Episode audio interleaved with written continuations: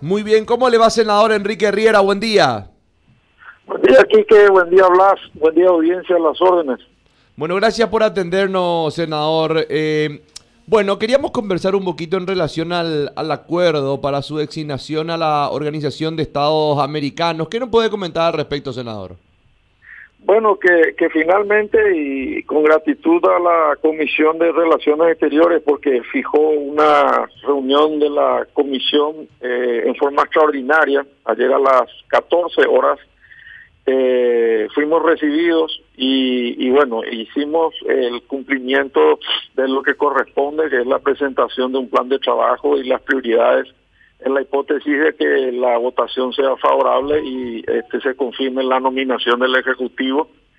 Eh, y, creo que a partir de ahora ya eh, van a dictaminar y conforme al dictamen se va a tratar mañana. Mañana jueves la sesión ordinaria está en el orden del día, en el punto nueve, ¿verdad? Así que esperemos que todo, todo el proceso termine y podamos ir a ocupar esa vacancia que está abierta desde mayo eh, dada la importancia del organismo y los temas de, que están en discusión en la región. ¿verdad? Ahora, ¿cómo lo toma en lo personal, senador? Y la verdad es que es un cambio de vida. Eh, algunos se burlaron en algún momento dado porque tuve un, me quebré emocionalmente, pero para entendernos es como si vos trabajaras 38 años como locutor y el día a la noche te proponen o viajar, mudarte o cambiar del estilo de vida que estabas haciendo porque va a ser probablemente la primera de las internas en más de tres décadas que no participaría porque mis nuevas funciones me prohíben por ley, así que eh, además una cosa es viajar y otra cosa es mudarse, ¿verdad? todos hemos tenido oportunidad de viajar, aunque sea de vacaciones, a, a Brasil, a la Argentina, donde sea, pero otra cosa es trasladarse y vivir en otro país, que es una experiencia particularmente nueva pero es un desafío y un orgullo muy grande si saliera positivo porque la agenda la agenda está muy cargada y, y la OEA está pasando por una situación de cuestionamiento de algunos países o sectores y necesita fortalecerse y voy con muchas ilusiones y con planes también para mejorar su desempeño. Senador, habló de prioridades de una agenda cargada. Eh, ¿Cuáles son algunos de los puntos que se podría mencionar? Bueno, el primero de ellos es mejorar nuestro relacionamiento directo con el secretario general. El segundo de ellos es buscar la incorporación de paraguayos y paraguayas a la estructura de la Organización de Estados Americanos, tanto en los cargos electivos como en los concursos públicos internos de oposición, porque hasta la fecha, según la información que manejamos, tenemos solamente dos paraguayos, la doctora Victoria Rivas y el doctor José Moreno eh, Rodríguez, que son excelentes colegas y profesionales, pero la OEA tiene aproximadamente 46 eh, espacios, por decirlo de una manera, de alto rango. Tiene, tiene la Organización Panamericana de la Salud, que fracasó en el tema de la vacuna en esta oportunidad y finalmente su, su responsable directo se fue del país. Estamos con una representante interina. Tiene todo lo que ver con la promoción de la agricultura a través del ICA, tiene la Corte Interamericana de Derechos Humanos, tiene la Comisión Interamericana de Derechos Humanos, tiene eh, sectores vinculados a la historia, a la geografía, eh, casi te diría al desarrollo económico. Al Paraguay le toca por rotación en el 2023 ser presidente de, la Comisión Interamericana de Desarrollo Integral tiene un montón de trabajo en materia de seguridad hemisférica que poca gente conoce, puntualizado en drogas, puntualizado en, delitos transnacionales. O sea, realmente el, campo es abarcante y es muy grande. Y la segunda prioridad, la tercera prioridad sería trabajar eh, para limpiar, por decirlo de alguna manera, la carpeta las denuncias que tiene el Paraguay para eso se necesita también una gestión y el hecho de ser abogado me ayuda un poco y también la experiencia de todos estos años en todos los poderes del Estado me va a permitir este redoblar los esfuerzos que está haciendo un equipo técnico que es extraordinario porque tenemos 41 causas de las cuales 8 están en vía de solución y el resto están en trámite. Pero eso es como ir al tribunal pero un tribunal mucho más grande obviamente verdad y el otro tema no menor es lo que tiene que ver con el desarrollo post-COVID. y el otro es el, de la política o la, la diplomacia de las vacunas. Eh, creemos nosotros que el Paraguay eh, pasó por momentos muy difíciles. Bueno, tenemos lamentablemente 16 mil familias enlutadas. Eh, la distribución de la vacuna no fue en tiempo y forma. Los mecanismos multilaterales a los que apostó Paraguay como el COVAX no funcionaron. Y entonces es un tema que hay que llevar al interior de la OEA para la tercera ola que aparentemente se viene en América Latina y que ya está en la quinta en Europa, así que más estas nuevas cepas no nos pueden agarrar con la guardia baja y, creo que el secreto está en pelear en bloque, ¿verdad? La OEA son 35 países unidos, donde está Estados Unidos, Canadá, México, países, Brasil, mucho peso geopolítico. También hay países pequeños como la CARICOM, que son 15 que son el 40% de los votos. Bueno, hace falta una gestión política para, por eso decía yo, golpear la mesa en forma simbólica, de reclamar el peso de todo el hemisferio en el concierto de este mundo tan complicado, eh, para no quedar atrás en, en la este, injusta distribución de vacunas que tuvimos eh, en la pandemia y prepararnos para infraestructura, para comercialización, para financiación, para transporte, para un montón de cosas, ¿verdad? Y las alianzas estratégicas en otros campos con otras instituciones, con, con la ONU, con la CAF, con el BID, con el Banco Mundial, con la Comebol, todos esos organismos eh, yo creo que van a escuchar a la OEA, pero siempre y cuando el bloque se mueva de una manera eh, compacta. ¿Lacito? Senador, ¿cómo le va? Buen día. Bien, Blas, gusto escucharte. Igualmente, senador. Senador, ¿qué opinión le merece, cambiando un poco de tema, digo, y entrando un poco en el ámbito político, qué opinión le merece esto que para muchos es una prematura carrera con miras a la 2023, tanto por parte del vicepresidente Velázquez como por la candidatura tácita de Santi Peña? Mira, me vas a tener que sonerar, ¿verdad? Porque estando en en carrera para y mañana se tendría que votar eh, por ley tengo prohibido hablar de las internas verdad sí te diría que es normal dentro del partido y que es fruto del entusiasmo de mucha gente que empieza a reacomodarse pero hasta ahí te voy a decir porque eh, la, la ley que me obliga a ser eh, diplomático me prohíbe entrar en las internas partidarias le, le pregunto esto eh, senador, respetando por supuesto siempre su deseo de, de, hablar o no del tema, porque corrían rumores de que incluso usted estaría en la mira o, en la intención del vicepresidente Hugo Velázquez de conversar con usted y tratar de persuadirlo para que vaya como su vice como su candidato a la vicepresidencia. No, yo me autoexcluí voluntariamente porque para que quede grabado y no haya dudas, eh, en una reunión de hace más de cinco o seis meses, conversando con el canciller, hablando justamente de nuestras internas, eh, fue cuando yo me enteré de que el gobierno andaba buscando un perfil un este político con alguna experiencia para reemplazar el inmenso eh, espacio que dejó nuestra amiga y, eh, y excelente ex embajadora Elisa Ruiz Díaz en la OEA desde mayo, ¿verdad? Y ahí yo me enteré, yo le dije, yo estoy disponible, ¿verdad? Y naturalmente lo primero que hizo el canciller fue preguntarme, pero vos no vas a esta interna. Y no, le dije, después de 38 años de militancia, después de 20 elecciones seguidas, creo que hay que dar paso a las nuevas generaciones y yo podría quizás ayudar al Paraguay, pero desde afuera. Y, y entonces a partir de ahí se consultó con el presidente, yo hablé con la familia, en fin, pasado el, pasó el tiempo, vinieron las elecciones municipales y después de las elecciones se envió el mensaje. Yo hablé con el presidente y más o menos le dije todo esto. Inclusive fui un poco más lejos. Le dije que como la vea estaba cuestionado por algunos sectores, había que hacer una gestión importante para que el Paraguay tenga más presencia eh, y eso se mejora con la designación de un embajador y por otro lado para que sin mover sin modificar la carta democrática se pudieran buscar mecanismos alternativos para una mayor participación porque resulta ser que la carta democrática establece vínculos de la OEA solamente a través del ejecutivo y hay voces de cambio en la OEA que están buscando adaptarse al mundo que hoy nos toca vivir porque esa carta se hizo en el 48 ¿verdad? Se puso en vigencia en el 48 y, y ha pasado mucho tiempo. Descartamos. Hoy tenemos eh, cuestiones muy cambiantes, ¿verdad? Como, Sí. como, como los que acceden democráticamente, digamos, a través de elecciones libres y luego, estando en el poder, empiezan a hacer reformas eh, intentando perpetuarse en el poder y los casos probablemente más visibles sean los de Nicaragua y Venezuela, donde Sí. el organismo se pronunció.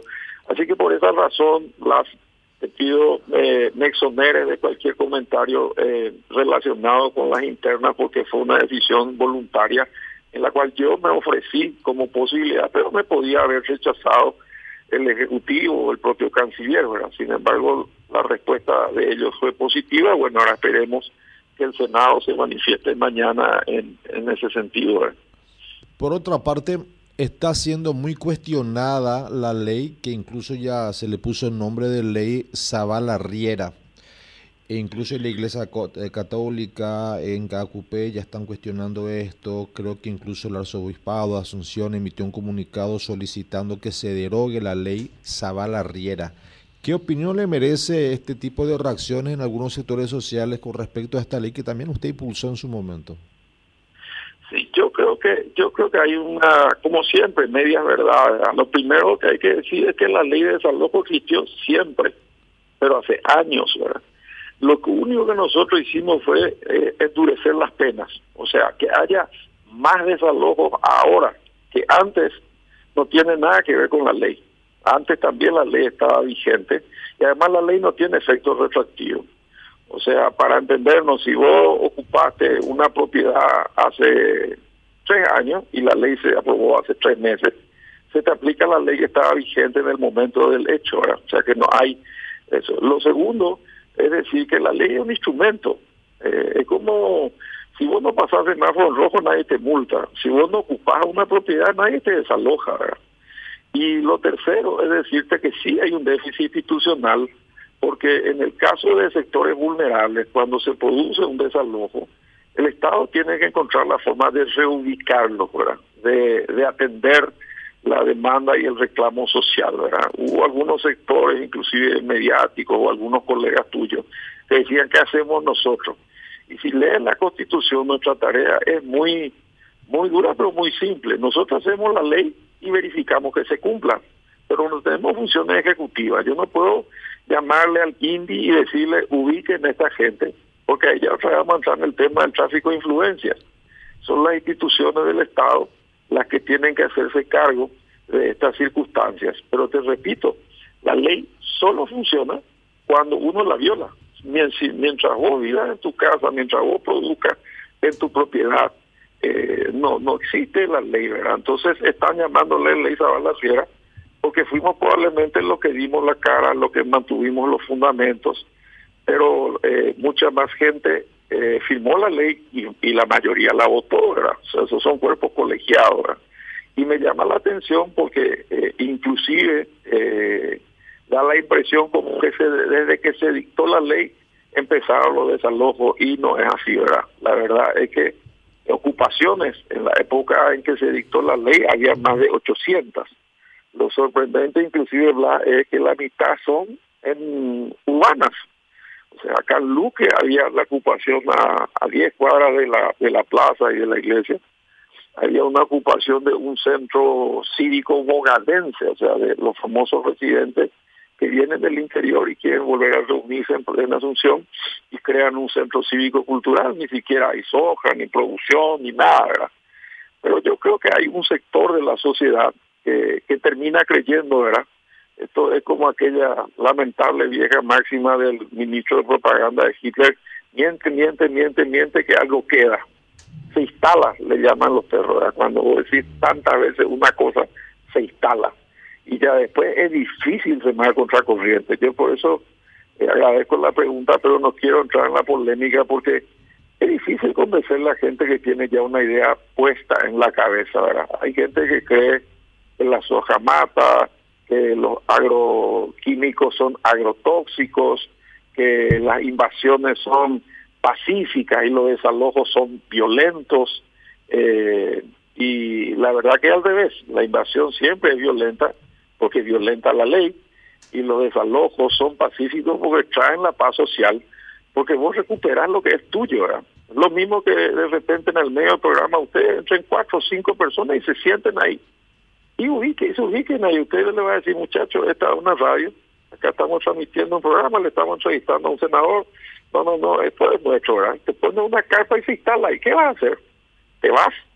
a ¿Abandonar los micrófonos o llamar a, una, un juez o a un fiscal que desaloje para que te dejen trabajar? Bueno, ese es el fenómeno que es difícil de entender porque la soja está satanizada a pesar de que el campo nos sacó de la pandemia y porque el hecho de no ser paraguayo eh, es también un mito, ¿verdad? O sea, si es brasiguayo, aunque sea de tercera generación, automáticamente también está satanizado y son personas que han nacido en Paraguay, que tienen hijos paraguayos que hablan perfectamente guaraní. Y es curioso porque también tenemos lo mismo con los japoneses, los Nikkei. Hay las colonias japonesas de Iguazú La Paz, por ejemplo, son extraordinarias y sin embargo nadie ocupa esas tierras y nadie tiene problema con ellos. Yo no quiero decirle que todos son eh, perfectos, que no haya gente que viole la ley, pero lo que me parece injusto es generalizar y no reconocer que todo el, toda la cadena de valor que ellos generan, la, la, la producción de aceite de soja, la utilización de las barcazas, vos pensás que somos creo que la primera o la segunda potencia en el mundo que tiene la mayor flota de barcazas fluviales, siendo un país pequeño, ¿verdad? Entonces creo que eh, castigar al campo, satanizar a los que no son paraguayos, que también es una mentira, ¿verdad? porque hemos demostrado en la discusión, en el caso de la estancia Pindó, que los garroteados, los garroteados fueron paraguayos. Hemos demostrado en esas 5.000 hectáreas una deforestación de más de 1.500 hectáreas. No lo digo yo, son fotos de satélites proveídos por ellos mismos. Eh, también se ha demostrado con fotos aéreas que dentro de los bosques hay plantación de marihuana. Estamos hablando de, más de 16 millones de dólares en los últimos 10 años en materia de renta de rollo, eh, producción de marihuana, eh, este, de animales, y son 400, 400 familias que están metidas ahí y los propietarios no pueden entrar en sus campos. Eh, y te dicen, no, estás protegiendo tierra mala vida. Y bueno, si así es, hay que ir a tribunales y hay que movilizarse ahí y hay que presionar ahí y ustedes tienen que preguntar ahí y que sea el que tenga mayor valor, pero nada justifica eh, la invasión de lo ajeno. En ningún caso, ni en tu casa, ni en tu campo, ni en tu calle, ni en tu canchita de fútbol, en tu trabajo, ¿verdad? Eh, el respeto a la propiedad privada es uno de los secretos del desarrollo de la ciudad, de la comunidad y los países, ¿verdad? Esa es mi opinión y cuando yo discuto de esto, no hago descalificando a las personas, sino a sus ideas. Entonces yo puedo ir a jugar un partido de fútbol con cualquiera de mis colegas que opina diferente, a comer un asado, irme al cine, pero naturalmente tengo una visión muy clara de, cuál es el camino para el desarrollo del Paraguay. Entiendo. Yo, yo la verdad le pido disculpas, senador, porque le llamamos para hablar de la OEA y Blas no sé por qué sacó esta colación este tipo de cuestiones. Eh, eh, por eso le quiero pedir disculpas, senador. No, empezamos a hablar de una cuestión, Blas sale con otra, de la cual usted no puede opinar, por eso... artículo 40 de la Constitución Nacional, legítimo derecho de pedir la autoridad. Nosotros si queremos trabajar en esto, estamos obligados a responder hasta por qué usamos una camisa blanca. Yo por lo menos soy el criterio que se puede preguntar lo que quiera y, yo tengo que responder, ¿verdad? Es más, mi última pregunta era si a su parecer quién gana hoy, quién sale campeón, Olimpia o Pero Sol. Qué innecesaria esa pregunta. Eso sí lo tiene que responder. Gracias, senador. Mira, yo, yo te, voy a, te voy a dar mi opinión porque tengo, tengo amigos olimpistas, mi propio hijo, y, y también tengo compañeros del colegio este legendario que son unos fanáticos, ¿verdad? Y me da la impresión de que Olimpia viene con viento a favor porque el Guaraní se tropezó en el partido anterior, ¿verdad? Pero es una opinión personal de un liberteño este, convencido porque mi abuelo fue presidente de Libertad, mi tía fue estrella, Cira Escudero del básquetbol, este, y cuando éramos chiquititos nosotros entrábamos todos detrás del abuelo y la, la preferencia tiene su nombre hasta hoy, Genaro Escudero. Así que como liberteño, eh, yo tengo la impresión de que Olimpia tiene más chances, pero Guaraní anda bien hace rato, ¿verdad? Fue creo que el equipo más regular. Olimpia venía en el fondo de la tabla y después empezó a mejorar y con los problemas que tiene sería un milagro si realmente ganara. Bueno, senador, muy amable, disculpe nuevamente por, por las intervenciones de Blas. Muchas gracias, senador. A las órdenes, un abrazo. Hasta luego, Enrique Riera.